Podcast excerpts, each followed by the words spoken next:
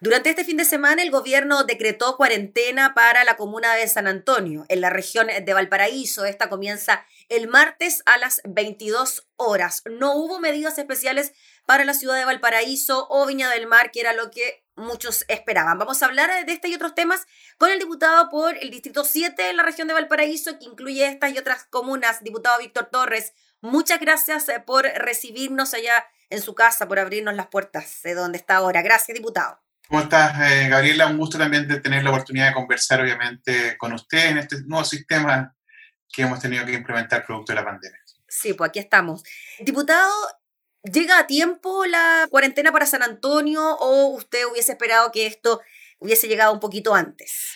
Bueno, la verdad es que a mi juicio las cuarentenas que se han declarado no solo ahora en San Antonio, sino que en general en todas las comunas han, eh, han sido un poco tardías. Hemos visto cómo en la región metropolitana también eh, el efecto ya ha sido menor, producto de que ya existía, digamos, un gran número de contagios y eso ha significado también el aumento de contagios intradomiciliarios. No ha habido tampoco una, un control sobre los permisos que se piden de manera provisoria, de tal manera que, que finalmente terminan siendo cuarentenas más nominales que reales y una serie de elementos que nos parece obviamente que perjudican la estrategia. Por lo tanto, eh, claramente una de las cosas importantes es que ojalá estas lleguen en el momento correcto y no tardíamente, eh, y por otro lado que se implementen de buena manera. En el caso de San Antonio, yo espero que sea, que no estemos eh, demasiado tarde, pero claramente la región de Valparaíso, no solo San Antonio hoy día requiere, sino que también a mi juicio, Valparaíso y Viña del Mar al menos.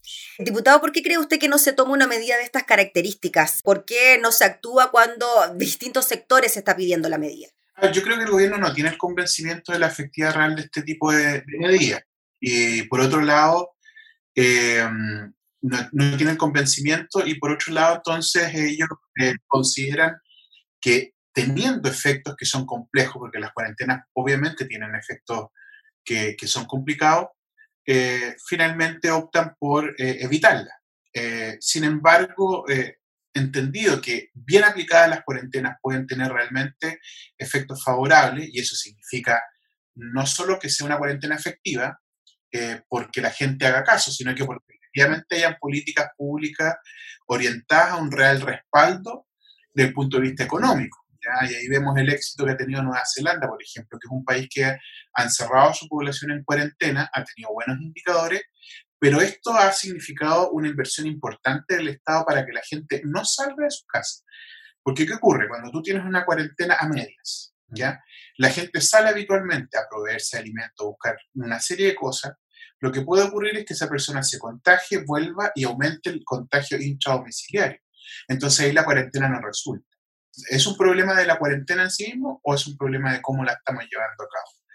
Cuando además tú decides una cuarentena parcial o dinámica como esta, cobra gran relevancia eh, la política de, de, pesquisa a través de testeo, de obviamente rastreo de aquellos casos que son positivos, pero también de los contactos estrechos y fundamentalmente un eh, confinamiento estricto, estricto, estricto de toda esa, esa línea, digamos, de trazabilidad de personas que pudieran estar contagiando.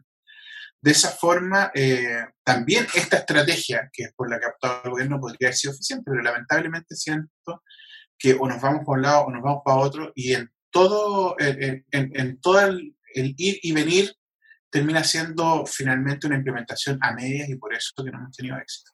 Mm, y es por eso, diputado Víctor Torres, que en el caso de la región metropolitana, que ya está entrando en su cuarta semana de cuarentena, hemos visto cómo los casos siguen en aumento y no se ha producido una baja en los casos, ni siquiera a partir de la segunda semana, ni terminando la tercera semana. Es porque finalmente la cuarentena no se cumple como debiera. Claro, tenemos una cuarentena nominal, entonces al ser una cuarentena nominal eh, es poco efectiva, finalmente con una gran cantidad de permisos provisorios no tiene ningún efecto. ¿eh? Y con políticas públicas de respaldo económico que son insuficientes, tampoco vas a tener la posibilidad de, dejar a la gente en la casa. Entonces, no es que cuando, cuando se habla de cuarentena no estamos hablando solo del decreto que encierra a la gente, por decirlo de alguna manera, sino que este, esto debe implicar además políticas que nos permitan que eso se cumpla educación para que la gente tome conciencia, pero respaldo sobre todo de medidas económicas que, permitan que sea eficiente y que pueda cumplirse el objetivo sanitario. Y eso lamentablemente no existe en Chile. Entonces, lo que te decía recién, hay gente que igual sale de su casa, aunque sea uno. Sino, cuando sale, no necesariamente toman todas las medidas de precaución. Si se contagian afuera, vuelven y contagian al resto del núcleo familiar. Entonces, ya, si además la gente va a salir en algún momento, tiene que ser muy estricto el, el, uso de medidas para evitar el contagio. Entonces, siento que estamos haciendo todo un poco media y que no se está haciendo eh, en estricto rigor como realmente debiéramos para poder cumplir este objetivo de contener el contagio o la propagación, más aún en un periodo que facilita el contagio o propagación que es el invierno. Junio y julio van a ser meses complejos. Diputado Víctor Torrey, en, virtud de eso, entonces, ¿usted cree que el anuncio del domingo para la cuarentena en, San Antonio, que comienza este martes a las 22 horas, debería haber incluido a Valparaíso, Viña del Mar, otras comunas de las regiones de Valparaíso, o no se decreta finalmente porque no están las condiciones dadas para mantener la gente efectivamente encerrada, porque no se llega con la ayuda en el momento adecuado? Mire, yo sí soy partidario que pudieran haber sido más comunas, sino obviamente Valparaíso y Viña del Mar, incluido la provincia de San Antonio en su conjunto, que es la primera medida para evitar la movilidad. Pero lo segundo es que obviamente eh, esto debiera ir de la mano con medidas que fueran eh, eficientes para el cumplimiento de este objetivo sanitario, que no están, ¿ya? Eh, em, y, claramente ahí hay una deficiencia del gobierno que no ha sido capaz de poder resolver, ¿no? Y que ha sido planteado. De hecho, cuando discutíamos el ingreso familiar, por ejemplo, una de las cosas que nosotros más reclamamos, aparte del monto que era insuficiente, es que este fuera decreciente. Entonces le decíamos al ministro, oiga, va a pagar el primer bono en mayo, luego en junio y en julio, ya de manera decreciente. Usted va a establecer políticas de contratación en las personas en junio y en julio cuando esto va a estar en su peor momento. No, no, no tiene lógica, no sé si me explico. Eh, yo entiendo que en algún momento hay que reactivar la contratación, pero, pero, la pregunta es cuándo, ¿no? No en plena pandemia, no en pleno invierno, sino que realmente debiéramos nosotros haber hecho una planificación que traspasara septiembre al menos, cuando ya se empiezan a recuperar las temperaturas, cuando ya vemos que hay factores ambientales que también pueden incidir favorablemente.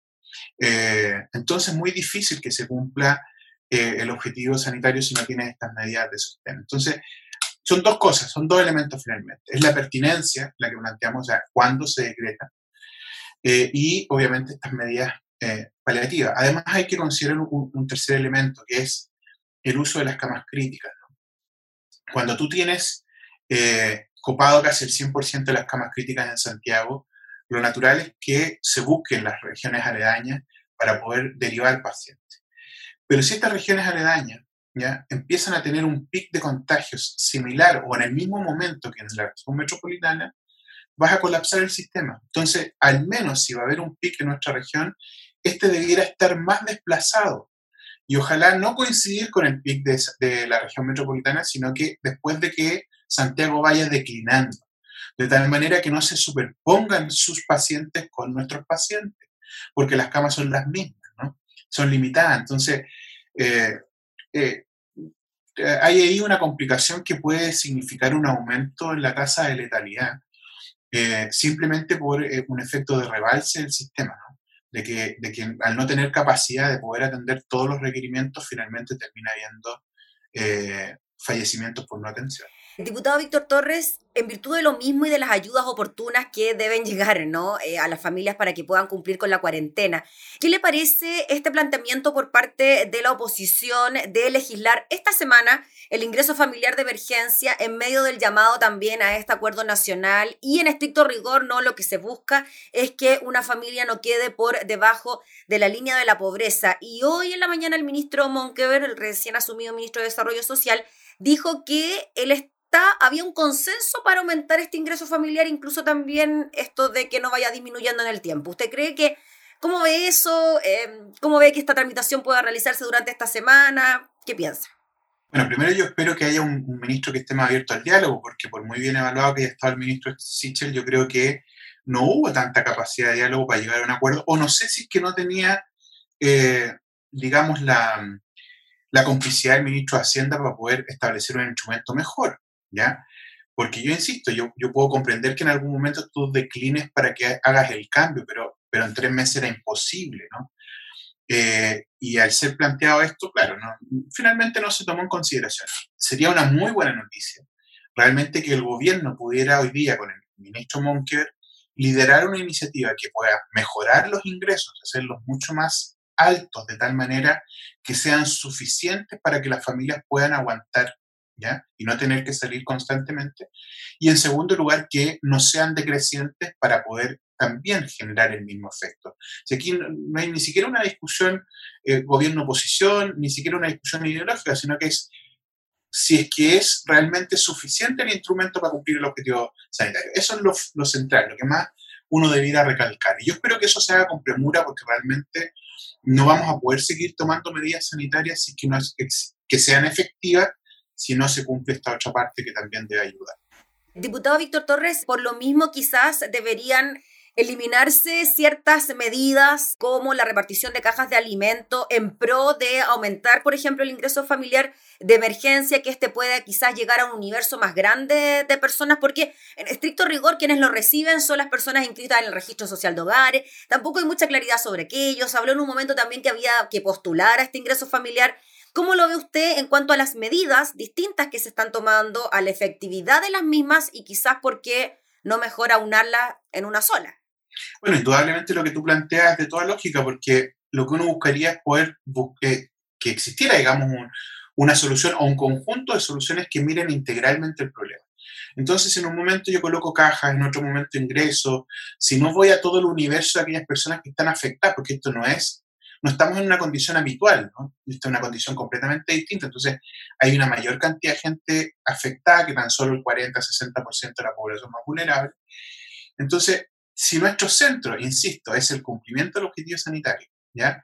Si es que además nuestro centro es mirar la integralidad del problema para cumplir ese objetivo sanitario, obviamente las respuestas tienen que ser, en el punto, desde el punto de vista económico, eh, dirigidas a eso y por lo tanto con el máximo facilidad. Esto de las postulaciones, esto de cambiar cajas por, eh, por esto la verdad es que generan, a mi juicio, mayor ruido. ¿Ya? Con todo el problema además que conlleva el punto de vista económico. Cuando tú concentras la compra de cajas en Walmart, sigues entregando además simplemente recursos a aquellos que han sobrevivido durante este tiempo, porque los supermercados no han tenido mermas que les signifiquen algún riesgo de cerrar. Distinto es con el barrio, con el, con el comercio local, el detallista, el de barrio, que sí se ha visto afectado. Entonces, mucho más fácil a veces que podemos tener un control respecto a estos fondos que se gasten también en otro tipo de economía más, más a escala y que dinamice también ese sector eh, y que le permita también a la gente poder escoger qué cosa es la que va a comprar y administrar sus recursos. Pero para eso tienen que ser fondos suficientes. Yo optaría, obviamente, por entregar una mayor cantidad de recursos y que la gente pueda tener la posibilidad de decidir qué comprar y obviamente también resguardando las medidas correspondientes. ¿Y están las condiciones, diputado, o las conversaciones están tan avanzadas para que esto pudiese aprobarse durante esta semana, por ejemplo? Yo no me, no me aventuraría a decir algo como eso. Yo espero que, que pueda ser fluido. Y, yo entiendo que, que, estamos todos en disposición de que salga lo antes posible, porque, insisto, si no tenemos esas medidas a, mano, es muy difícil seguir avanzando en el control del, de, la pandemia y, y, es fundamental entonces avanzar. Diputado Víctor Torres, le quiero preguntar de otra cosa que tiene que ver con el número de personas fallecidas que aumentó en un número bien considerable durante este fin de semana, más de 600 casos por la nueva modalidad de conteo que eh, también anunció el Ministerio de Salud. ¿Qué pasa con eso? ¿Cómo lo ve usted? ¿Por qué cambia la modalidad? En un momento eran menos de, eh, o sea, 600 casos, ¿no? ¿no? No es menor a la hora de hacer ciertas diferencias para dar un balance de la cantidad de fallecidos. A ver, yo creo que en el, caso de las estadísticas ha habido una gran cantidad de errores durante todo el proceso de entrega de información, eh, con falta de transparencia, lo que, lo, que, lo que se traduce también, esta falta de, de transparencia en poca credibilidad y baja adhesión, ¿no? Cuando hay una autoridad sanitaria que le corresponde comandar esto, ¿ya? Y no tiene credibilidad suficiente ni en la población ni en el mundo científico, social y político, la adhesión a las medidas también disminuye. Entonces eso, eso es complejo. Y eh, hemos visto cómo cada vez van ocurriendo situaciones que dejan de manifiesto que por lo menos desde el punto de vista del manejo de las cifras, esto sigue, eh, siguen ocurriendo errores, siguen cometiendo errores que son complejos. Y lo último ya ha sido lo de la contabilidad de, de pacientes fallecidos, donde se está excluyendo un número importante de gente que por causas respiratorias, pero además con sospecha de COVID y que habían sido requeridos de una PCR, al no, no contar con el resultado al momento del fallecimiento, no eran contabilizados como pacientes eh, COVID positivo y cuya causa de muerte puede haber sido este virus SARS-CoV-2. Claro, el resultado, disculpe, el resultado del examen diputado llegaba posterior al fallecimiento, entonces no se contabilizaba como caso COVID, sino por otra causa de enfermedad respiratoria. Incluso cuando hayan sido COVID, eh, después, al llegar el, resultado de los exámenes. Entonces, aquí una recomendación de la Organización Mundial de la Salud para contabilizar todos los pacientes que, habiéndose le requerido una PCR y habiendo fallecido antes que llegue el resultado de la misma, sí se contabilice, ¿ya? Como caso eh, por COVID. Y esto es porque tienen una clínica, ¿no? Eh, acorde a, eh, a, una infección por COVID y la probabilidad de que sea COVID es bastante más alta que que, que no sea, digamos. Entonces, esa contabilidad es mucho más cercana a lo real que lo que está ocurriendo hasta el día de hoy. Y ahí, claro, queda de manifiesto que había una brecha importante de más de 600 casos que, probablemente tenían que haber sido contabilizados, o sea, no probablemente, sino que debían haber sido contabilizados eh, desde un inicio. Entonces, cursan como neumonias atípicas, eh, sin causar, sin agente infeccioso conocido, pero neumonías atípicas que todos ya sabemos más o menos el cuadro que está dando la misma, esta misma infección viral. Entonces, no tenía sentido que todos supieran que él había fallecido por COVID y no estuviera en la contabilización de fallecidos. Entonces nos engañamos un poco en la casa de letalidad, lo mismo que pasaba con los contagios, a propósito de que no se incluyeran en algún momento en los exámenes a los pacientes asintomáticos. ¿ya? Cuando todos los estudios demostraban que existe un porcentaje alto de pacientes asintomáticos que son contagiosos. Entonces hoy día ya se está incorporando eso a pesar de que ha sido un poco lento. Entonces ahí había una falla, como te decía recién, más o menos importante. Eh, nosotros estamos evaluando cómo van a hacer una sesión especial precisamente para poder requerir al ministro de Salud eh, que pueda eh, dar cuenta al Congreso respecto de, esta y otras situaciones más, como la que han ocurrido con los ventiladores mecánicos, con las camas, disponibilidad de camas UCI, etcétera, etcétera. Incluso también con las razones de, la, de por qué se toman medidas de cuarentena en un lado y en otro. Todo aquello yo creo que ya requiere ser aclarado habiendo pasado una gran cantidad de meses desde que estamos en la pandemia. Diputado Víctor Torres, ¿usted cree que por eso, por todo lo que usted nos describe, ¿no? Esta modificación en el número de casos, modificación en el número de fallecidos en cuanto a los conteos, le ha hecho como bajar el perfil un poco a la situación antes de la crisis que ya comenzó directamente en el mes de junio, antes de la crisis como la estamos viendo ahora. ¿Usted cree que ha habido como un relajo o que se ha querido dar a conocer como una situación de de relajo que ha hecho que la gente no se lo tome tan a pecho o tan en serio como debería tomárselo? ¿Cree que también haya habido una falla en el discurso por parte de la autoridad? Bueno, claramente dentro del diseño que ellos han tenido hay un error grave de, de comunicación respecto de no solo su estrategia, sino que las medidas que conllevan esa estrategia, de su táctica. Y como bien tú dices, en algún momento teníamos un crecimiento más lineal que exponencial, sobre todo los primeros meses. Eh, en algún momento incluso se llegó a hablar de que estábamos en el pic o cursando una especie de meseta, ¿no? Eh, y que se aspiraba ya a una disminución de, los casos. Y eso llevó al gobierno a hablar de la nueva normalidad, que no es un concepto que ellos hayan acuñado, sino que efectivamente se ha planteado en otros países y que la misma OMS se ha hablado, pero entendiendo de aquellos países que van de salida. Entonces, la mala lectura de los datos eh, y de las proyecciones que se hicieron empezaron a surgir estas ideas de, volver a la normalidad con un poquito de, ansiedad, a mi juicio, por parte del gobierno, que los llevó a cometer un error grave.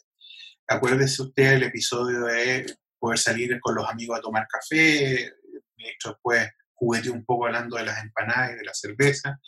Esta idea que ya no era tan juguetona de que los niños volvieran a clase, a mí me parecía una responsabilidad enorme, el producto que los colegios son eh, centros de hacinamiento donde el nivel de contagio puede ser eh, puede aumentar de manera, de manera más exponencial aún. Eh, entonces son puras medidas que se anunciaron y que hubo que regular. Esta apertura de los malls en un momento, ¿no? ¿te acuerdas tú? Claro. Con, con Apumanqui incluido en Santiago. ¿no? Duró un día. Que después hubo que retroceder. Y esto, y esto obviamente son señales erráticas que hace que la gente obviamente no tenga adhesión a las medidas. No sé qué es lo que te decía antes. Cuando tu autoridad pierde credibilidad, la gente no adhiere a las medidas porque no cree. Entonces es muy complejo que un ministro de salud dé señales erráticas en ese sentido porque es la autoridad sanitaria que comanda las políticas sanitarias. Por lo tanto, estos mismos cambios de discurso juegan muy en contra del efecto que, que debiera tenerse en la población. Muy bien, pues diputado Víctor Torres, le agradecemos enormemente por el contacto, por hablar de todos estos temas. Y lo de la sesión especial podría concretarse esta semana, ¿cómo lo ve? Sí, estamos se ha redactado entonces ya la petición, hay que juntar la firma y votarlo en sala para que se designe una fecha. Esta semana ya no alcanza a ocurrir porque martes y miércoles tenemos sesión, ya tendría que ser para la semana próxima, pero, pero ya estamos por lo menos con la presentación casi lista para poder requerir la firma. Muy bien, pues diputado, le agradecemos por el contacto, que esté muy bien. Que esté muy bien, Gabriel. Gracias. Un saludos y a cuidarse. Sí, pues el diputado Víctor Torres hablando entonces sobre las distintas eh, medidas que se han ido tomando para enfrentar los casos de COVID en el país.